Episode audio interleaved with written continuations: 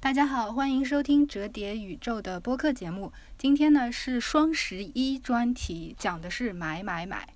对，就是我们不走这个李佳琦的风格，也不走薇娅的风格，你以为李佳琦、薇娅你想走就走啊？ 但是我们可以走一个反套路的风风格嘛，可以吐槽吐槽那些那些年买过的很雷的产品。好，那我们先从九五后，呃，这个小熊开始，你先说吧，你先说说你买过的奇怪产品，因为你知道我们这种八零后啊，都是在淘宝萌芽的阶段，你知道在上面还有批发的时候就在用淘宝了。不知道到你那个小时候你都买什么呀？就是最早呢，我还没有淘宝，现在我也没有支付宝啊，但是会有这个 app。最早就是国外有这个，就是黑五、黑色星期五，啊、b l a c k Fly Friday，对，然后呢，还有这个十二月二十五六号，这个所谓的这叫什么节来着？就是 Boxing Day。嗯嗯嗯，就是总之这两个节呢，就是反正一个在南半球，一个在美，一个在北半球。嗯，但是总之就是各种的打折促销。我买过的一个产品叫早上会叫你起床的人手闹钟，人手早上会叫你起床的人手闹钟，人手是人的一只手，对，它是一个机械手，你买了一只手回家叫你起床，它是一个闹钟，所以对，所以是扇你巴掌还是拽你头发？它就是会拍你。哦，暴力吗？它不暴力，但是它就会就挠是你，它以挠为主。挠挠挠吗？对我，此刻在挠小熊露出的皮肤，可是我似乎没有感觉。就是醒着都没用，更不要说睡着的时候。对，但是它的那个点是因为它挠的这个地方每次都很奇怪，不是你是你的你，请问你这只手臂放在你床的什么位置啊？它就是会有一个大概，它说明书上说是一个，呃，十五到三十厘米说明书上说这个手臂是十五到三十厘米的一个距一离。个距离啊，就哦嗯跟人一样，人嘛也有而个，且它这个手臂可以伸缩，他那个手臂是有前臂和后臂嘛，就是它有一个这个对这个褶，它是可以伸缩的。然后比如说我在被子里，它就会就探测到，哦，然后它它就还会帮我掀被子。这个适 合就冬是天，适合没有暖气的长江以南中国地区。只要在有暖气的地方，掀被子这个事儿没有什么太大关系。只有在长江以南，你知道吗？那个被子一掀，天呐，太管用了。对，反正这个东西买回来之后没有有任何闹钟的作用，掀被子都没用啊，就是它每次探测的这个地方比较奇怪，掀得起来嘛？就是它的力矩还不够，就是有点残次，就是还是一个实验品吧。哦，你就感觉有一个小东西挠了两下又没了。对，但是最后一次它是怎么坏的呢？就是我一个翻身把它打地上了，所以这个闹钟是放床上了吗？它是架在那个床头的那个板上，哦，就是跟跟那个床头灯跟那个医院里面或者跟那个绘图板旁边的那个长的对对画对图对灯是对一样的，它有个简单的机械关系，到时候还得插着电吧，对，但是它是是一个充电，它有存充电电功能，哦，这个电其实挺耗的，但是它也很鸡肋，它是充电两小时，用九十分钟，就是它， 就是它可以存电，但它挠你这个东西，它只能在那个，就是你只能定九十分钟以内的闹钟。我懂了，那那那这个实在是鸡肋到无以复加，对，但是描述它不是这样子的，它是那种可以说让你早上不再迟到的人工智能手环。手人臂工这是一台人工智能手环，这个人工呢就是这个你本人对，叫手臂。由 sorry 你来决定它人工的部分，然后等你操作完这个机械臂完成智能的部分。你这个解读非常的好。是是是，首先让你有你这个人清楚的意识到自己几点起，并且在起床的前九十分钟给这个机械臂设置闹钟，然后并在机械臂没有准确呃唤起你的时候自己起床，那就是人工智能唤醒。没有，它还是可以提前前一天你啊，设前一置好天的。设置前一天还是可以的。对，但是它相当于它闹你的那段时间，其实只有九十分钟的蓄电续航能力。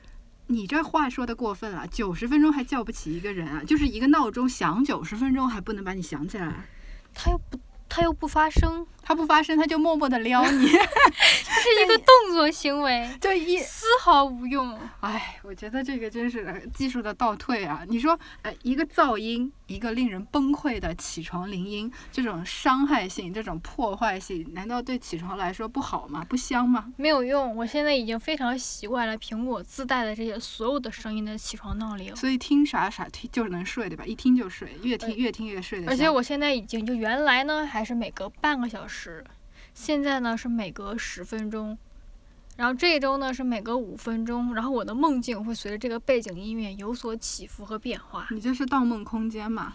就是就是做着清醒梦嘛，然后睡着了。其实清醒梦到这个梦的后半部分，就是你入睡后半后半夜的时候，你已经没有意识了。但是有的时候我会这个被闹铃闹醒，醒来了以后看了一眼表，哦，比如说七点，然后呢我就继续又昏了过去，然后继续把前面那个还能有点印象的梦继续又做了起来。然后之后呢，就随着这每隔五分钟的这个闹铃，开始有了这个梦境里剧情的一个跌宕起伏。啊，哎，你真的是不浪费任何生活中的一分一秒。虽然买了个闹钟都没有办法把你叫起来，还花了这么多钱支持了一个非常创新的科技产品，是吧？对，反正这是我当时觉得最雷的一次。啊，你你他有没有阻止你买以后的科技产品？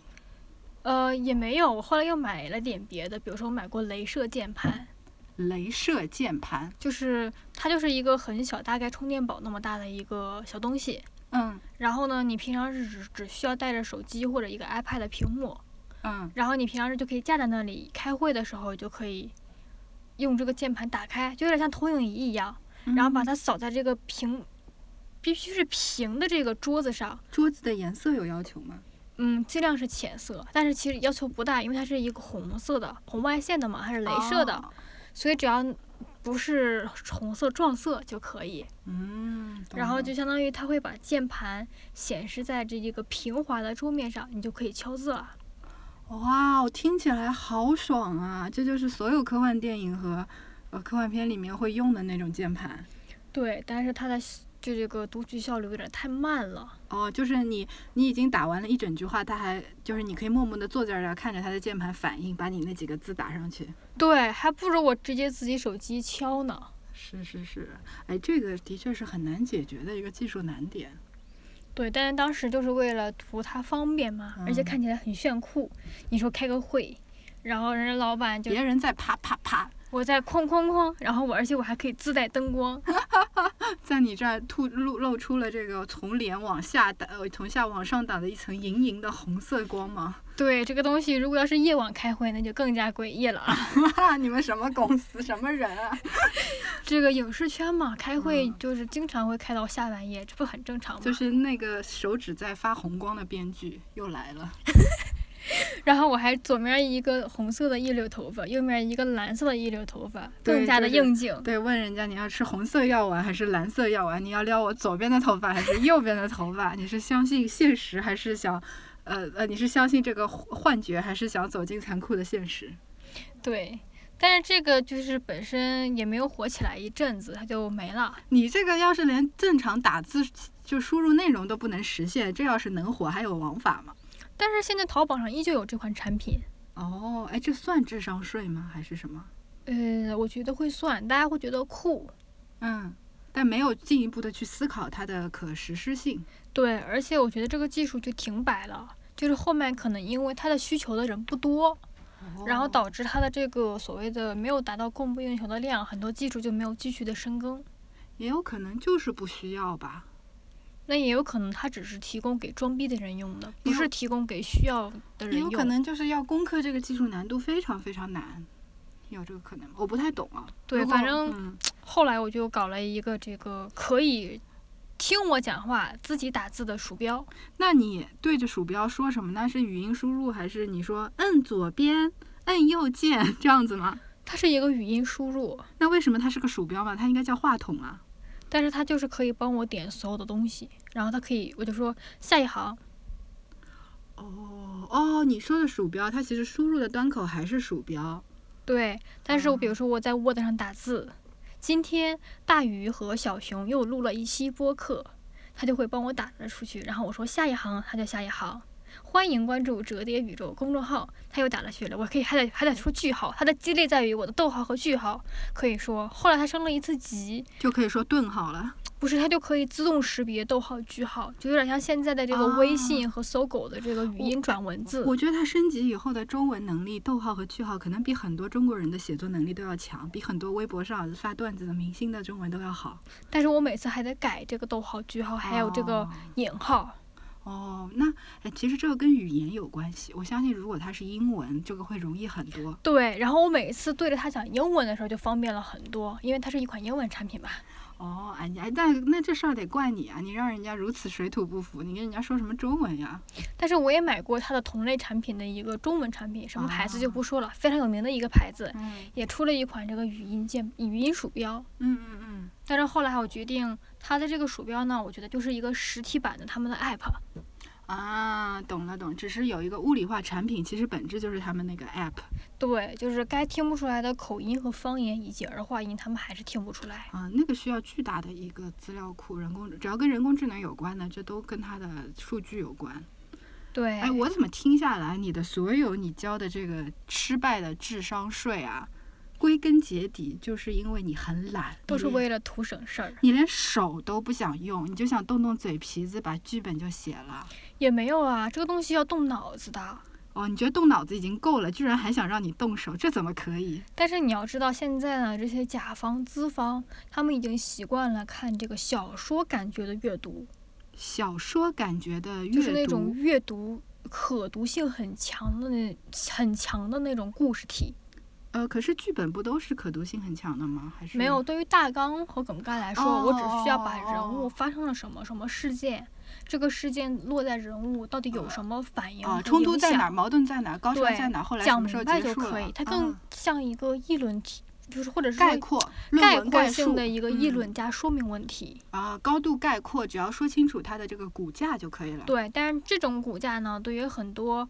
呃，就是网站啊、平台的这些甲方来说，他们就觉得累，是因为他们其实不具备足够多的项目和文本经验。你要他看高度抽象的东西，他其实很难把它想象成一个精彩的故事。对，而且大家的时间不多，你要花时间去思考。和相比，你看一个非常爽感又燃炸的一个网文，那肯定是后者，会让他觉得时间流逝的快。可是那不是要看很多很多字才能看完那个故事吗？但是你看一个一万字的一个小说，是，和看一个两千字或者三千字的一个大纲，嗯，很多人会觉得小说会看得比大纲快，因为你不需要动脑，你不需要消化。哦，它很生动对，啊，这其实也是一种退化呀。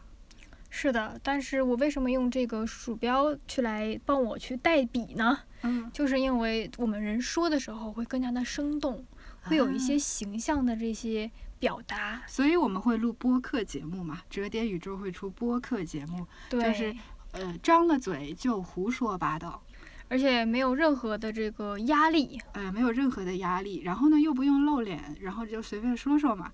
但是，一旦动笔了，我们可以去看一下折叠宇宙的公众号，那一动笔就一本正经，这个就很对尴尬，是吧？其实写的呢都是一个人，但写 是感觉你不要出卖我 们没有，它是一个 AI 嘛。啊！对对对，我都是们我们折叠是宇人，工智能写的，对，，都是人工智能阿晨写的推送，那他是一个人呢，他是一个人，对，一个 being。他是一个人，但他不是一个人类，我没有说错呀，是的，是的，好，你都对，对呀、对，所以就是不一样的媒介，不一样的讲述方式，它就会有这种效果。哎，想想你这个为了偷懒，或者是为了业务需求，想方设法想依赖科技，你其实胆子挺大的。这个世界的改革就要你这样的人越来越多，才有更多的可能啊！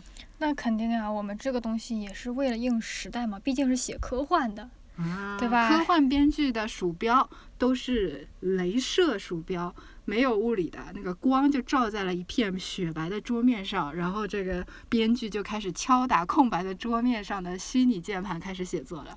对，哇，这感觉是很好啊！你这么一打打出来的剧本，要是真能打，肯定跟用用物理键盘打的就不一样，但是我还是喜欢用那种机械键盘，啊听就着可声音很爽，可以吵到别人，取悦自己。反正我很喜欢那种啪啦啪啦的声音哎，，我也很喜欢，但是不是别人打的时候， 对，在别人打键盘的时候，我就只想打人了。那以后你多去我家呀，我多打给你听，那你你图什么呀？我就想看看你炸网的样子，非常的可爱。可以啊，这个因为你又打不过我，呃，这个对打不过，打不过，不敢打，不敢打。其实我们后来好像最近家居家比较流行的应该是这个扫地机器人，哦，扫地机器人，对，啊，我之前有段时间迷恋看扫地机器人的测评视频。哦，啊， 你为什么呢？因为只有在测评的时候，你才能如此放肆的在地上扔垃圾，然后还要扔不一样尺寸颗粒和测试不一样面积它的那个呃还有角落的垃圾。你知道那个创造垃圾是个很奢侈的状态， 就是你日常生活中你怎么可能随手把果壳、灰尘往那儿扔呢？然后在做扫地机器人测试的时候，它要保证扔了三次不一样的三三次不一样的机器人扔三次一样的垃圾状态，然后让三个不一样的机器人去扫，然后评估它的速度啊、轨迹啊，还有它的那个角落的清洁度啊。就我就很喜欢看那个视频，是不是有点变态？还好我之前看过一个老外让扫地机器人去扫这个史莱姆，哇，这个他他不怕机器，这个他要是报修，公司不会帮他修的吧？然后还扫过那个泡泡，就是你知道那个果冻泡泡吗？原来是一个很小的珠子，嗯遇水会变大。哦，就那种不是营养土，就是种植物底下用的那个会泡发的小小像珍珠奶茶的透明彩色珍珠那样。对，它叫我我管它叫泡泡，我实在不知道它的学名是什么。对，就一种像 jelly 一样的东西。对，总之就是当时由于他自己干了一件非常 creepy 的一个事情，然后导致他的浴就导导致他的浴室全部都是那个泡泡，然后已经溢满了整个哦屋子。他放了这么多，他享受了一个泡泡浴，哇！然后那个泡泡越来越大，越来越大，堵了这个下水道口，甚至堵，甚至蔓延着越来越高，已经堵到了这个洗手池子的口。它这个很像刘慈欣的那个漫画《泡泡哦，那个泡泡也很》，密集恐惧，好然后吗？最后那个液体表面张力那种扎不破的感觉，我看的好焦虑啊！那个我觉得拍动画会很帅，拍动画应该很好看，有点魔方大厦的感觉。对，拍真人我就觉得，哎，有点哎，真人怎么拍？嗯，没有办法想象。对哦，真人那靠 CG 了。那就看谁想不开会买这个真人 IP 吧。这个真人你那个光建模好像还蛮难的啊，就是而且最后你要把那么多人泡起来。对，我觉得这个东西想一想，这个画面也挺可怕的。嗯嗯，就是很容易 flop，对吧？但是如果这个要拍真人的话，我觉得《上海堡垒》就不再是最后一名了。不要这样吧，我们要对中国的这个未来科幻有信心啊我！们非常有信心啊！明年你看那么多科幻作品出来，对吧？我们现在也在慢慢的孵化科幻作品，我嗯们就等着带领中国的科幻走向未来。行的吧。然后说回这个扫地机器人啊，我们就是这么一个不受约束的两个玩播客的人，就是对聊一着张聊着就跑了。对我们的特点就是，你不知道为什么就被带跑了，然后不知道为什么总是能带得回来，这那个我才们现是在就带回来。对，这是实力，实力的体现就是能拽回来。对，反正我当时刚出扫地机器人的时候，我们家就买了，然后后来又出了很多不同牌子、对不同的 version 的一个 update 版。对，就一开始扫扫灰嘛，后来还能拖地呢。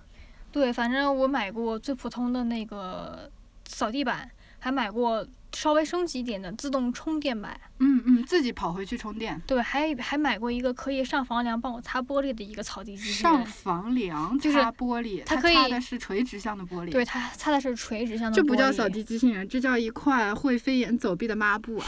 但是它可以，它可以在地上拖，哦它也可以往上爬。它是相对来说比较轻巧吧，比较对小，了，它是一个很小只的就扫是地机器人。一块洗碗巾的那种大小。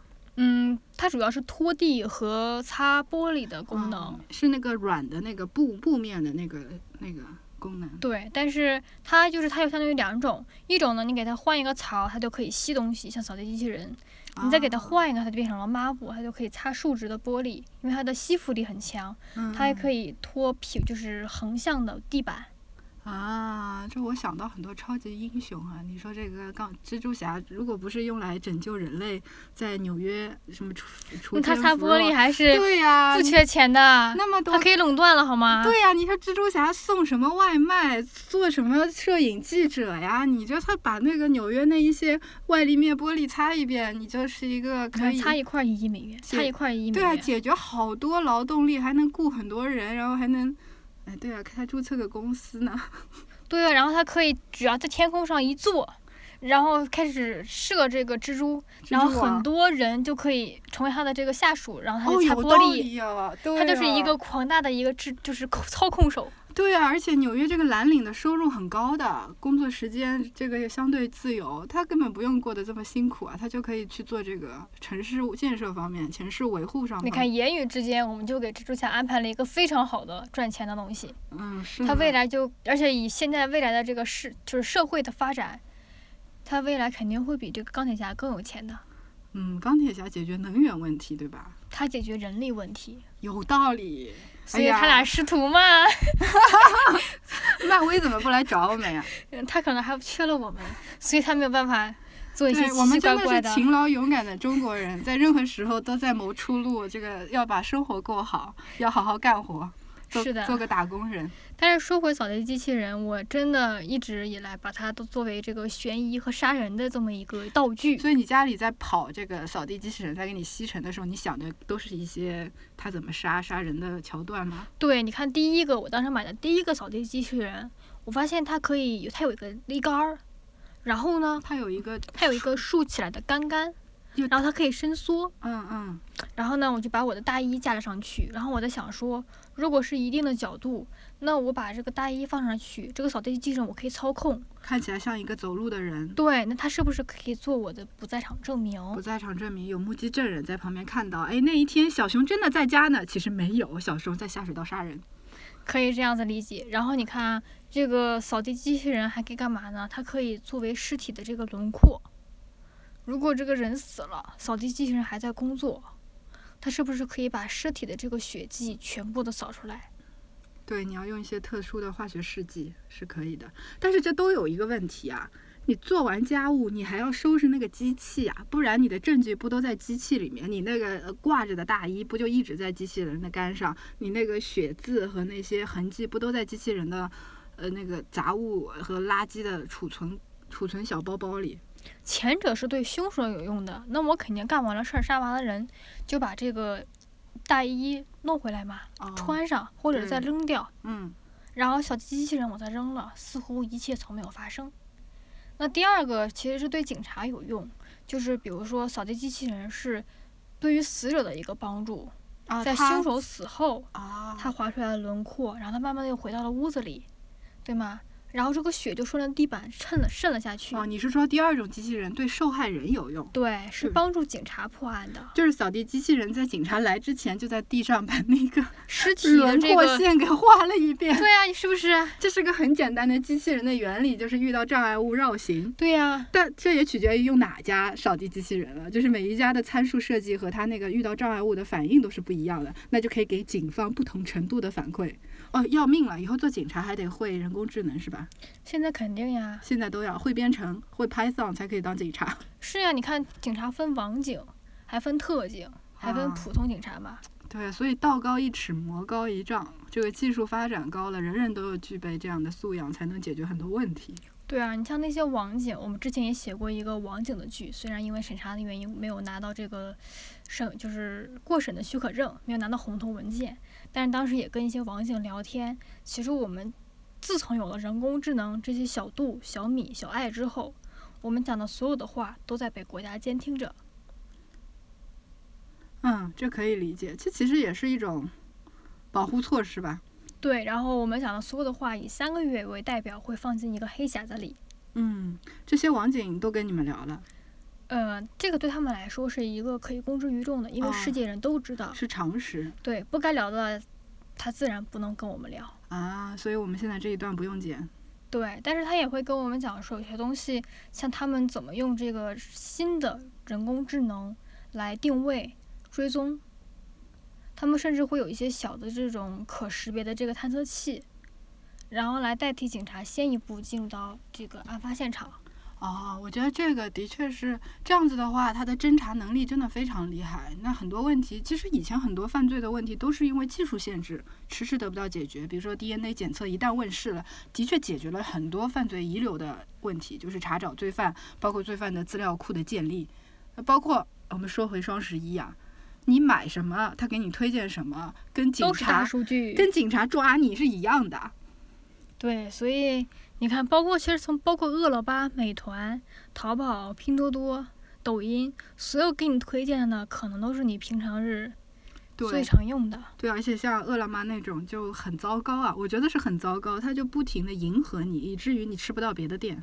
哦，我好讨厌啊！对所以这个你就所以你就用了美团是吧？美团会好一点。没有后，所以后来我就每天在瞎点来让扰乱它对我的大数据定义。那你为了跟大数据抗争，还要吃很多奇怪的东西啊？没有，我会点点完了，然后我再取消。啊，厉害厉害，跟数据的战斗。对，但是其实说回到淘宝，好像这个东西，淘宝这个购物车也是一个非常可以让警方来锁定。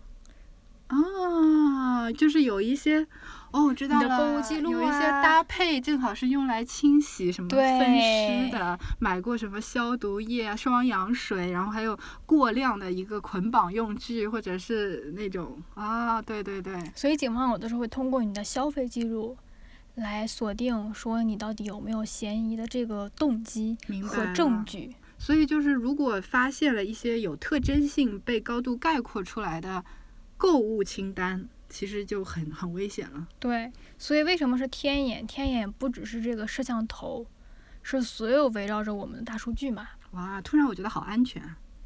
但是我也觉得挺可怕的。啊，是是是这样。哎，你刚刚说到那个，我想到一个，就是，嗯、一个古田任三郎，日本很著名的哦，犯罪悬疑这个系列嗯剧，里面有一集我至今都忘不掉，就是一个男的死了，嗯哼，就是他老婆毒死他的。嗯哼，这个问题的难点就在于，他们俩同时吃了一个铜锣烧。哦，我想起来了，你想起来啦？这个铜锣烧前面是没有毒的，后边是有毒的，而这个后面一直是她老公很喜欢吃的部分。呃，我记的版本不是这个，你看我们俩记的点就不一样。我记的版本是她一直知道，每一次当铜锣烧交到她老公手里，老公一定会把老婆喜欢的掰下来给她，自己吃另一半。所以她就把有毒的放在她老公习惯吃的那一半，利用老公对她的爱杀了她。那我们俩说的是一样的呀。哦，是吗？就是铜锣烧哦，对我脑子里想的是那个鱼一样子的那个啊，铜是锣那饼，个鱼，对对对，是那个鱼，鱼头和然鱼后尾鱼尾，相当于老公一直喜欢，就是知道老婆喜欢吃鱼头，于对是就把鱼尾一直吃掉，对，因为然鱼后头的馅儿更多。对，然后导致每一次就导相当于老婆已经习惯了吃鱼头，老公就习惯了吃鱼尾，然后就把毒下在了鱼尾里，对，就是老婆想杀掉老公，然后呢，她因为知道老公有这个习惯，而这个习惯其实是建立在爱上面的。好残忍啊！对，所以这个故事，但我已经忘了她为什么要杀他。最后，反正呃，应该也是有一些原因的。它它不是一个很单纯的犯罪故事。最后这个故事就很有意思，就是你千算万算，你可以用逻辑算，你可以用他的动机算、消费习惯算，可是这个才是谋算的最高级别，是人心。对，所以什么时候大数据，包括人工智能，包括科未来的科技能达到这个地方的时候，那就是达到这个地步的时候，可而不能是。只是想着给你推荐，再让你对买东西。但是那个时候，我觉得可能人才真正的该考虑，到底科技会不会毁了我们？我还想到，它也许会有正面的一面，就是也许它可以有一些量化的方式预防一些精神上或者它一心定会理有正上。面的，比如说你问一对个嫌疑人，你到底知不知道这个电影？他说不知道呀。但是你如果刷他的抖音，就是你看他的推啊荐算法，你会发你会发现他一直在看类似的，无处犯遁罪形。电影的解说，那其实嗯推一推一推，可以就推出来嘛。也是，而且它可以预防一些，比如嗯暴力行为，对，或者说有自杀倾向或者有伤害性行为的这些这些群体。所以科学是一把双刃剑。啊，这个对老生常谈了，就是我们今天从双十一购物和小熊的这个智商税，各种为了偷懒而买的奇怪产品，一直最后聊到了这个犯罪题材，不知道你是不是喜欢呢？其实我们还搞过很多这个健身的这个智商税，对不对？啊，就是可以放在肚子上震一震，似乎就可以减掉腹部，练出腹肌。这个其实对我们懂健身的人都知道。人类是不扯可淡能局部瘦身的。对，还买过这种瘦瘦脸的，哦，瘦脸的最搞笑。你还知道有那种就是在嘴巴里咬一个像扇子一样的，咬住了旁边两个扇子，哦，可以对让对对两对边对，对，我建议男同学可以多看一看这些奇怪女性为了变美而用过的黑科技，你会对女性在科技探索方面的勇气感到无比的震惊。是的。